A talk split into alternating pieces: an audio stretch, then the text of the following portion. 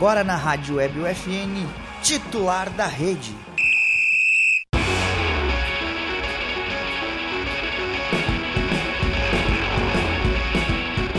Olá, ouvintes da Rádio Web UFN, sejam bem-vindos a mais uma edição do Titular da Rede, o programa de esportes que toda semana leva até você novidades e atualizações sobre o esporte, com foco no local.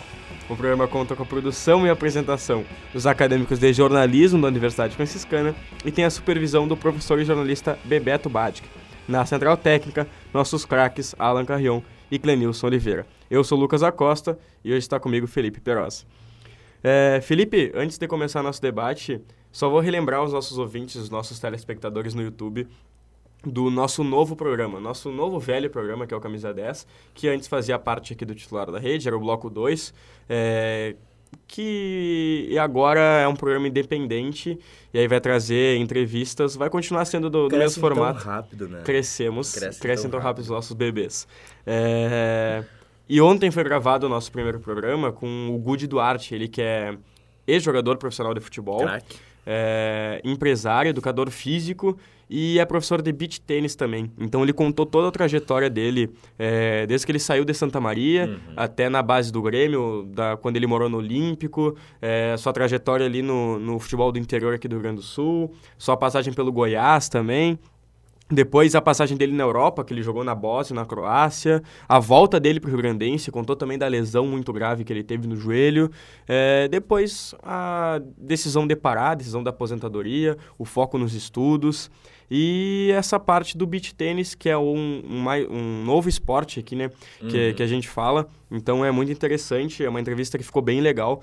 Então em breve aí estará na programação tanto da Rádio Web FN, no Spotify e também no YouTube. Mas agora sim, para começar o nosso debate com bastante opinião e como eu gosto de falar com pouquíssimo conhecimento, é, a gente começa com o jogo que iniciou a terça-feira, Grêmio Londrina, começamos com Série B, Grêmio 1 a 0 e a gente volta para aquela discussão da formação. O Grêmio, ele venceu Londrina num jogo sofrido, mas o que importa é o resultado, claro. O desempenho nessas questões de Série B a gente deixa um pouquinho de lado, é, mas sem os três zagueiros. O Roger abriu mão dos três zagueiros, colocou, colocou o Campaz no meio campo. E aí eu pergunto se, se talvez seja por isso que o Grêmio venceu e talvez ele até melhorou um pouquinho, né? É, tu que defendeu já a formação dos três zagueiros e eu que bati Eu na gosto, formação dos três zagueiros. três zagueiros. Mas a gente podia falar um pouquinho sobre isso. Ah, que nem eu falei, eu gosto bastante dos três zagueiros. É, eu gosto desse esse 3-5-2 no papel, mas o Biel jogando bem aberto pela ponta, o Biel destruiu.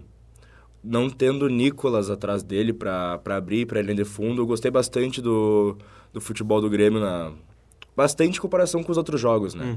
Que primeiro o jogo foi feio.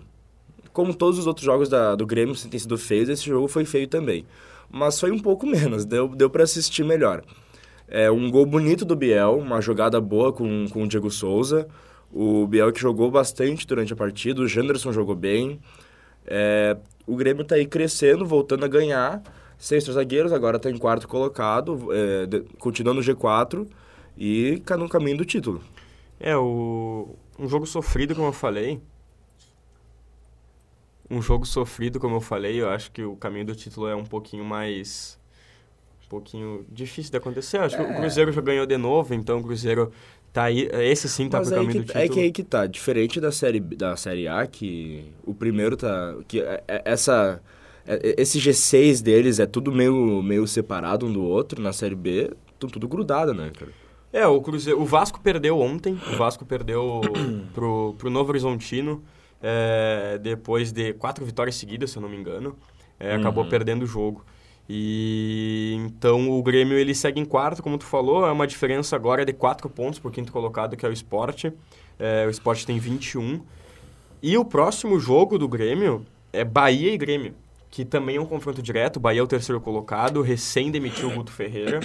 É, então é mais um confronto muito importante domingo às quatro horas da tarde, horário nobre da televisão brasileira. É, Por incrível que pareça, é, os gaúchos jogando em horário nobre.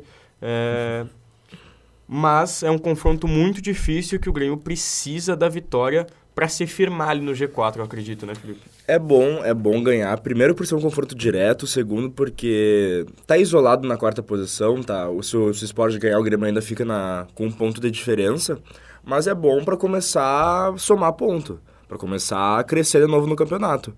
Uh, esse duelo contra o Bahia, o Bahia é uma equipe forte, uma equipe que tem o, o Rio do ex-Grêmio, né? Uhum. E, cara, vai, não vai ser jogo fácil, assim como nenhum dos, dos outros jogos do Grêmio foi.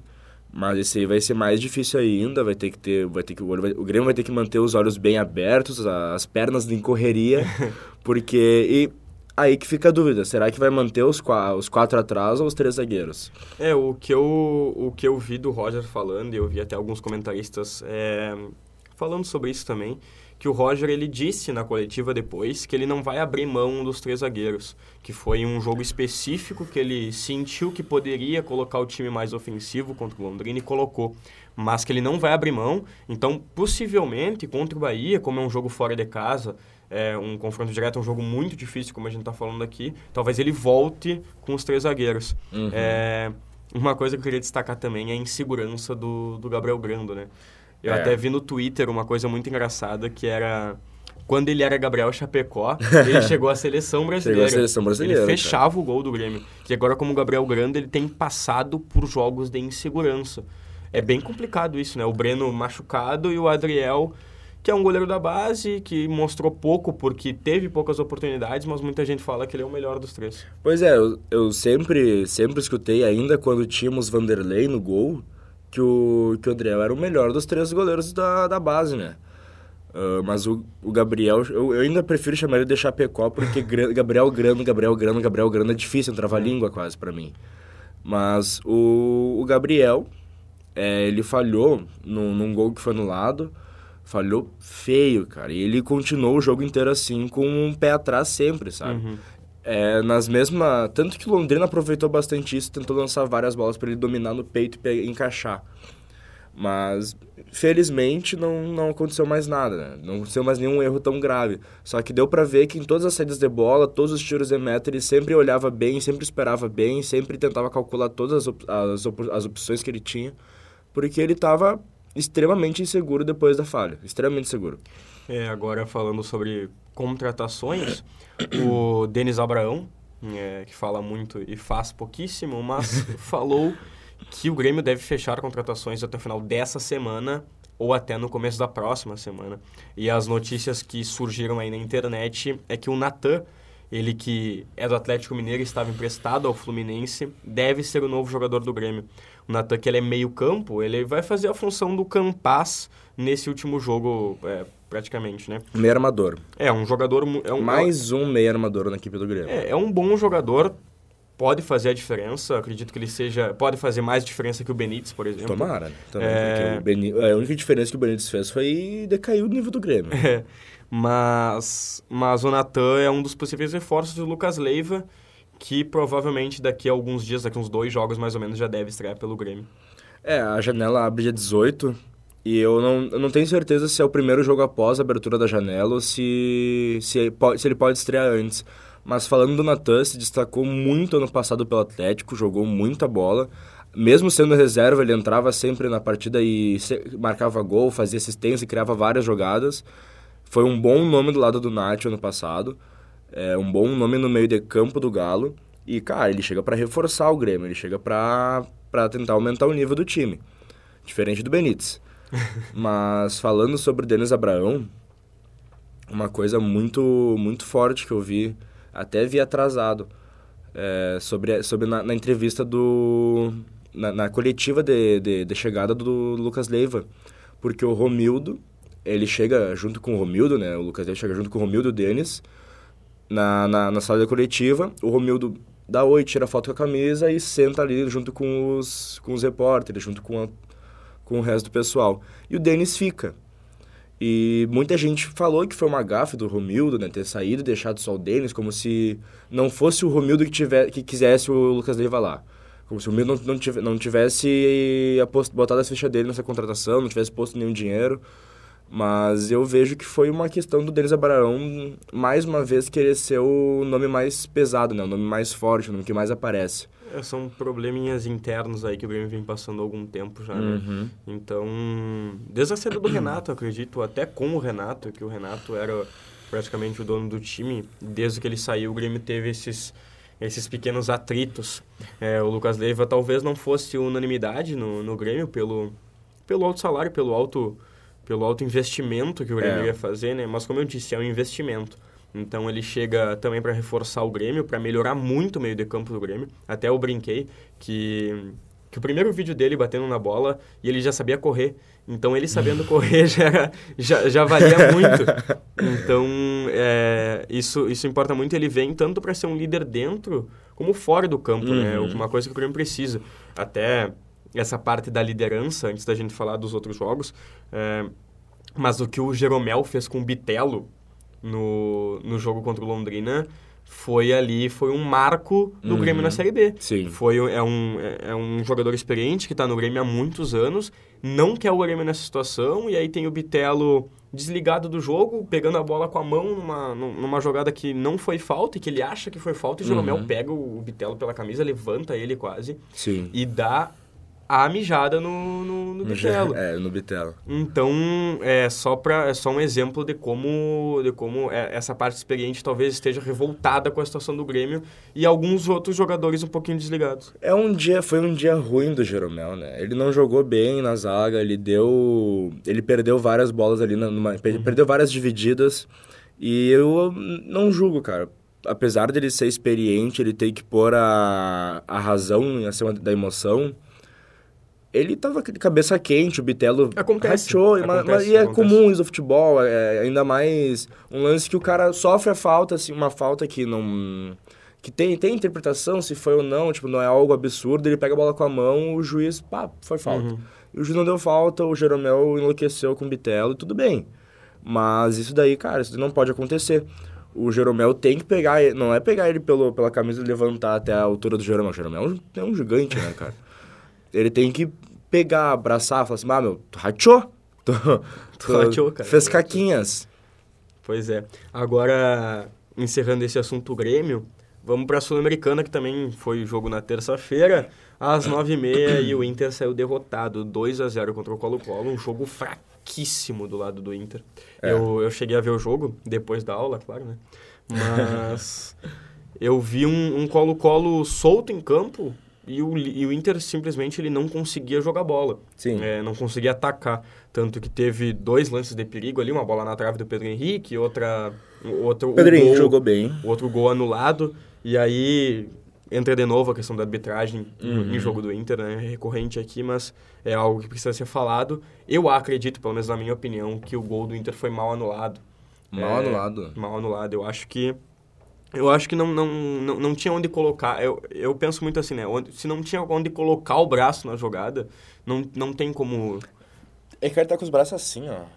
É, mas bateu na coxa antes, eu acho. Eu tá Com acho. os braços assim, cara. ele, tava, ele tava com, com o super-homem aqui. É, mas é, que é- é, que é é questão questão. da interpretação, né? Não, é tudo interpretação. Então é, é complicado isso porque muitos árbitros ali não dariam. Então é, Uhum. eu, eu acho que eu, eu acho que não, não deveria ter sido anulado. Eu acho que o gol devia ter sido validado só pela comemoração do Estevam, cara. Bah, o guri ficou muito feliz. Ele, ele, eu nunca vi o louco pular tão alto, cara. Ele pulou mais alto que o Cristiano Ronaldo na, contra o País de Gales, noção. Ele pulou muito. Mas é, é um jogador que, que muitos, muitos colorados afirmam que pode ser uma solução pro meio campo Uhum. do Inter, né? E o Estevam, ele, ele já fez um gol naquele 5x1 contra o 9 de outubro. É, ele, cara, um gol bonito. O, Este, o Estevam, ele, cara, ele joga bem, eu gosto do futebol dele. Ele tem um, ele pare- parece um pouco uma mistura de Nonato com Van Dijk, assim, na, na questão física. Mas é igual. E o futebol dele é bom, cara. É bom pro time do Inter, porque ele é um jogo, ele acelera bastante o jogo. E pro segundo tempo é bom ter um jogador que nem o Estevam. É, Não. agora, agora tem o jogo da volta, que é terça-feira. É, e antes de falar do jogo entre Ceará e Inter, que acontece no sábado, que ocorre no sábado, mas o Inter tem o jogo da volta, às nove e meia também na terça-feira.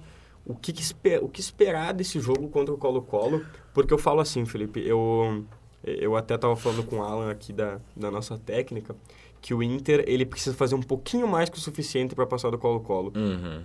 Porque eu acredito que, assim, na fase de grupos, o Inter, ele começou a fazer grupos muito irregular, né? Ele sofreu um pouquinho no Sim. começo. Depois ele fez o suficiente para passar. E agora nas oitavas, ele vai precisar fazer mais que o suficiente para passar do Colo-Colo. E é talvez isso que o Inter do Mano não consiga fazer. Porque até agora eu vejo o Inter do Mano, é, é, ressalto isso, o Inter do Mano Menezes fazendo apenas o suficiente.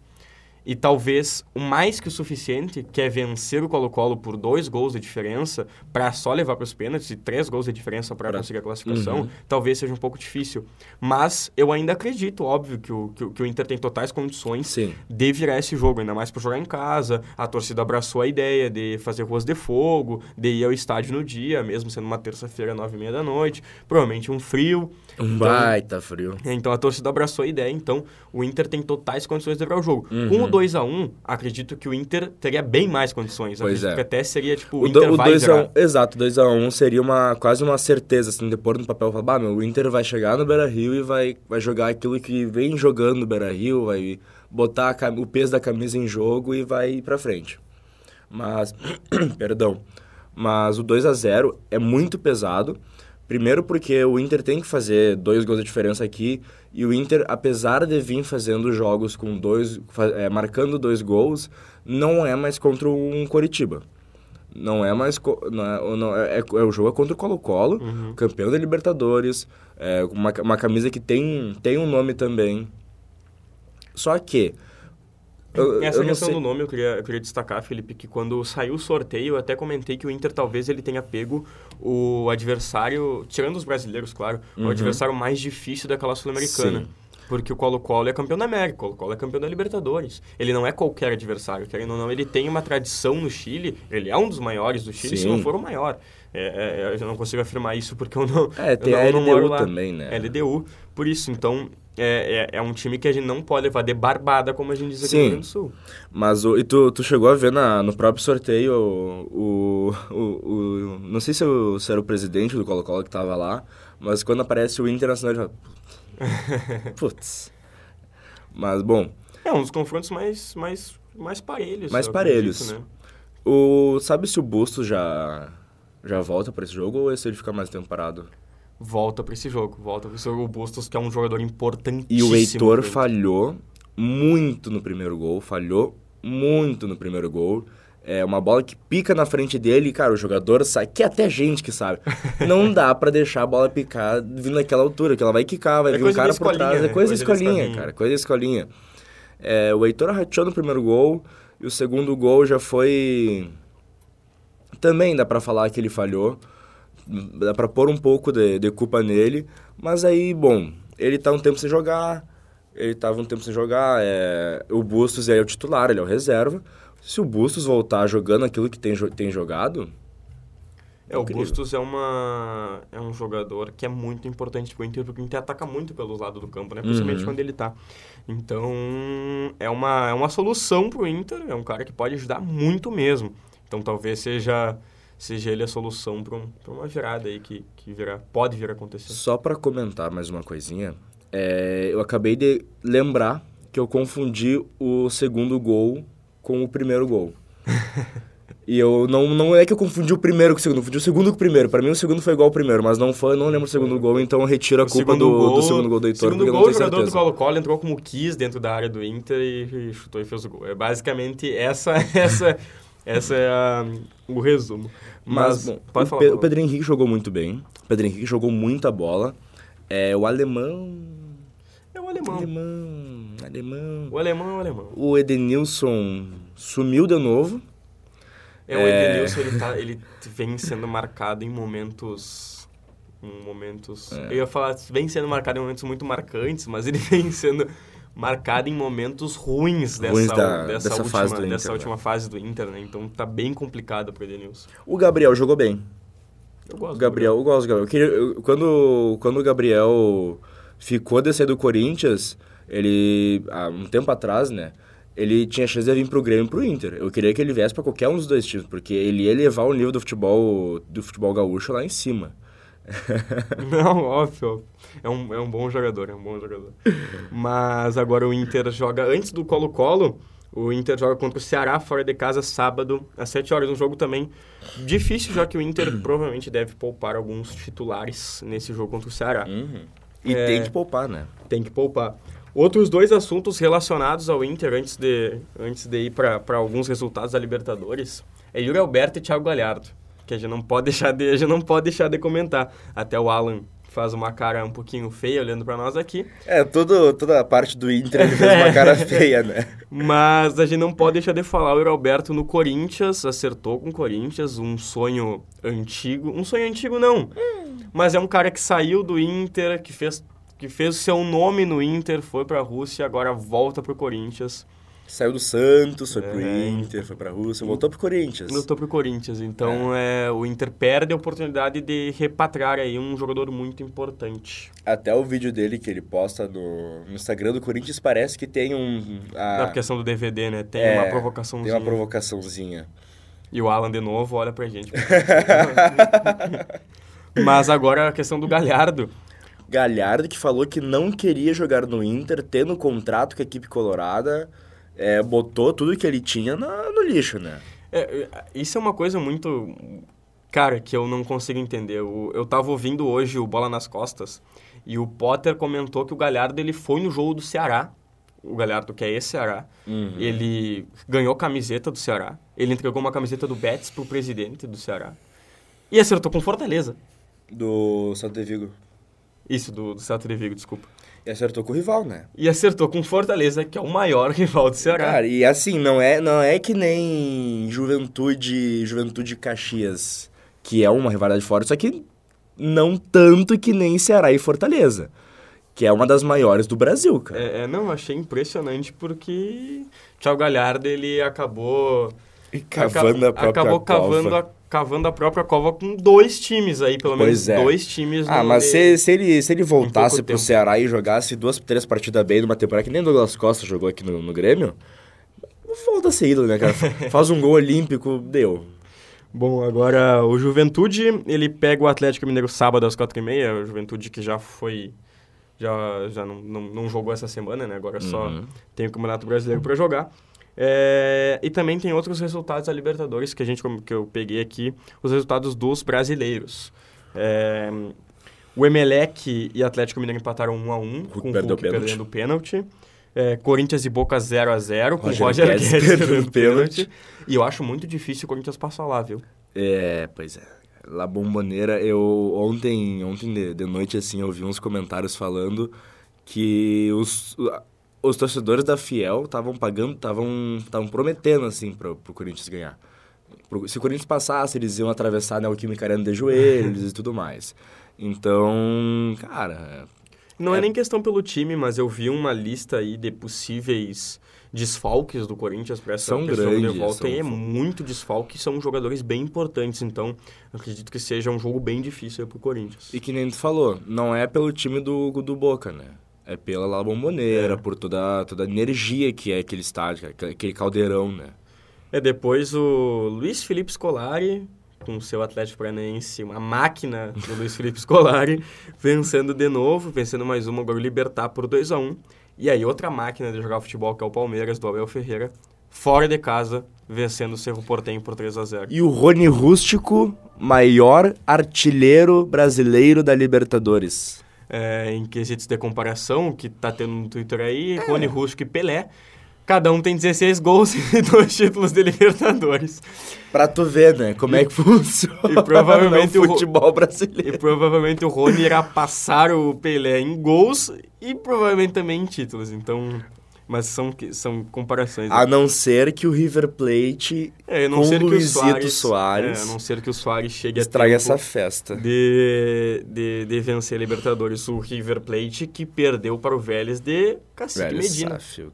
Ah, Cacique Medina, 1x0 Vélez no River Plate. É que não chegou o Luizito aí, né? Mas espera, espera, espera o jogo de volta. Mas, mas sendo sincero, de novo o Alan faz uma cara feia pra gente, porque ele tem saudade de Cacique Medina, É. mas o, o Vélez deu um banho de bola no River Plate. Cara, deu um banho E era pra ser de 5, bola. 6 a 0 que foi 1 a 0 com bolas na trave e defesaças do Armani. Bom, hoje, quinta-feira, pra quem nos escuta, tem Fortaleza e Estudiantes. Fortaleza que a gente já falou aqui, que contratou o Thiago Galhardo. É, o jogo bom, bom jogo. Fortaleza joga em casa, do lado da sua torcida, e enfrenta um time forte argentino. aí. São dois times que, bom, Fortaleza até nem tem tanta tradição na, quest na questão intercontinental, na questão do, da Libertadores, Sul-Americana. Já o Estudiantes, cara, é, não é um time que vem bem, porém é um time cascudo, argentino, chato. A gente lembra como é que foi contra o Grêmio em 2018. Não era um time também que tava vindo bem na, na Liga Argentina, porém na Argentina deu um banho de bola no Grêmio e aqui sufocou, né?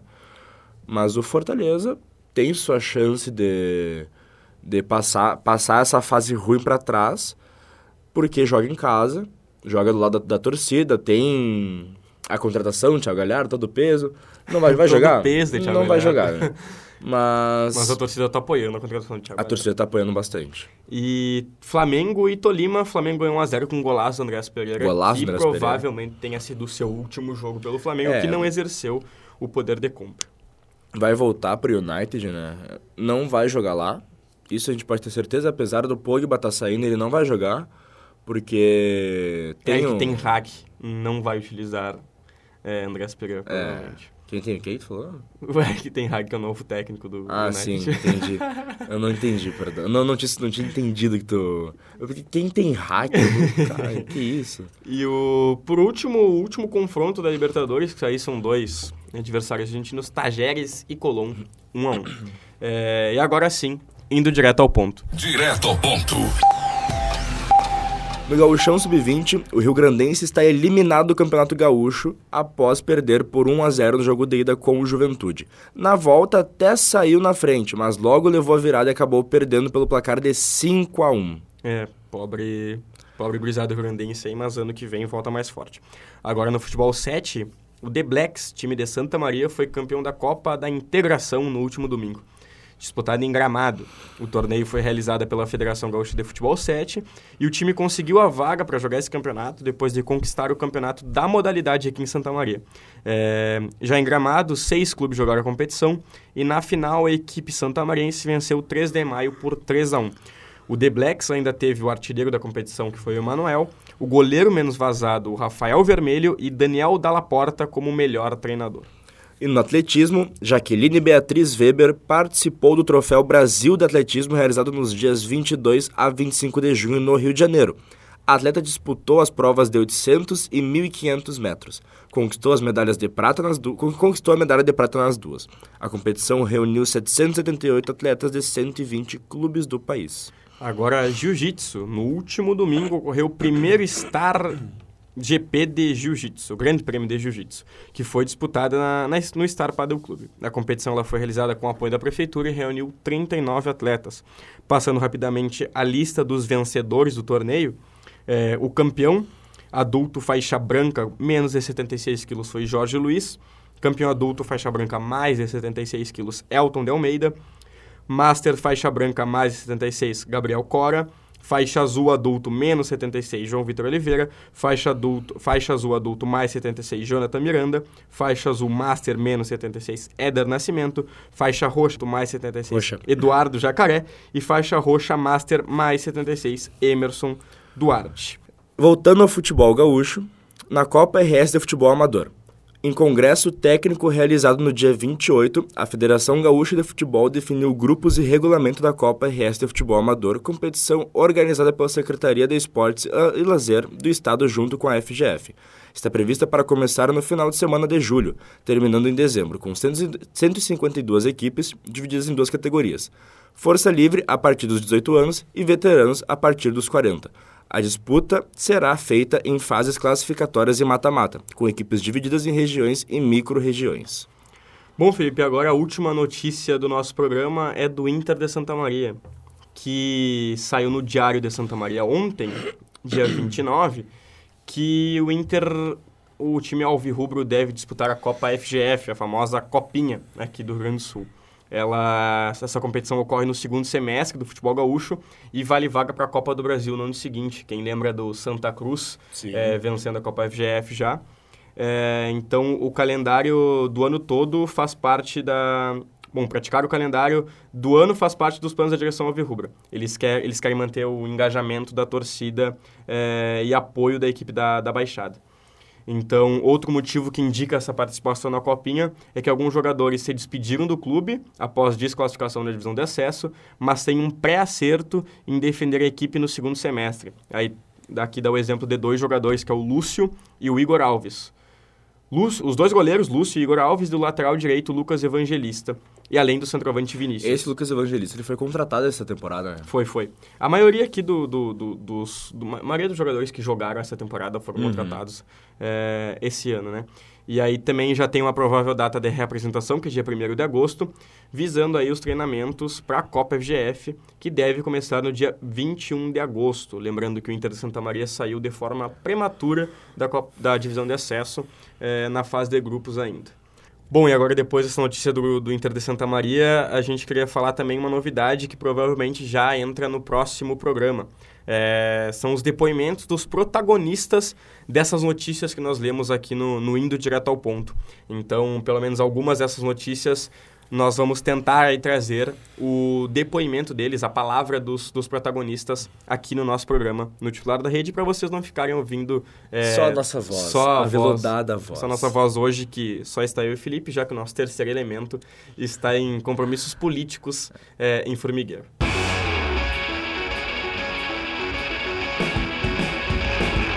Bom, e este foi mais um titular da rede na Rádio Web UFN, no Spotify e também no YouTube. O programa conta com a produção e apresentação dos acadêmicos de jornalismo da Universidade Franciscana e tem a supervisão do professor e jornalista Bebeto Badic. Na central técnica, os craques Alan Carrion e Clenilson Oliveira.